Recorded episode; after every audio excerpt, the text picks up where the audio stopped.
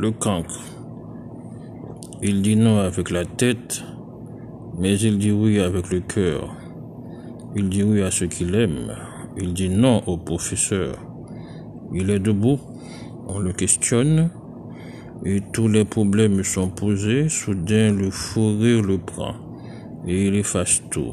Les chiffres et les mots, les dates et les noms, les phrases et les pièges, et malgré les menaces du maître sous les huées des enfants prodiges, avec les craies de toutes les couleurs, sur le tableau noir du malheur, il dessine le visage du bonheur.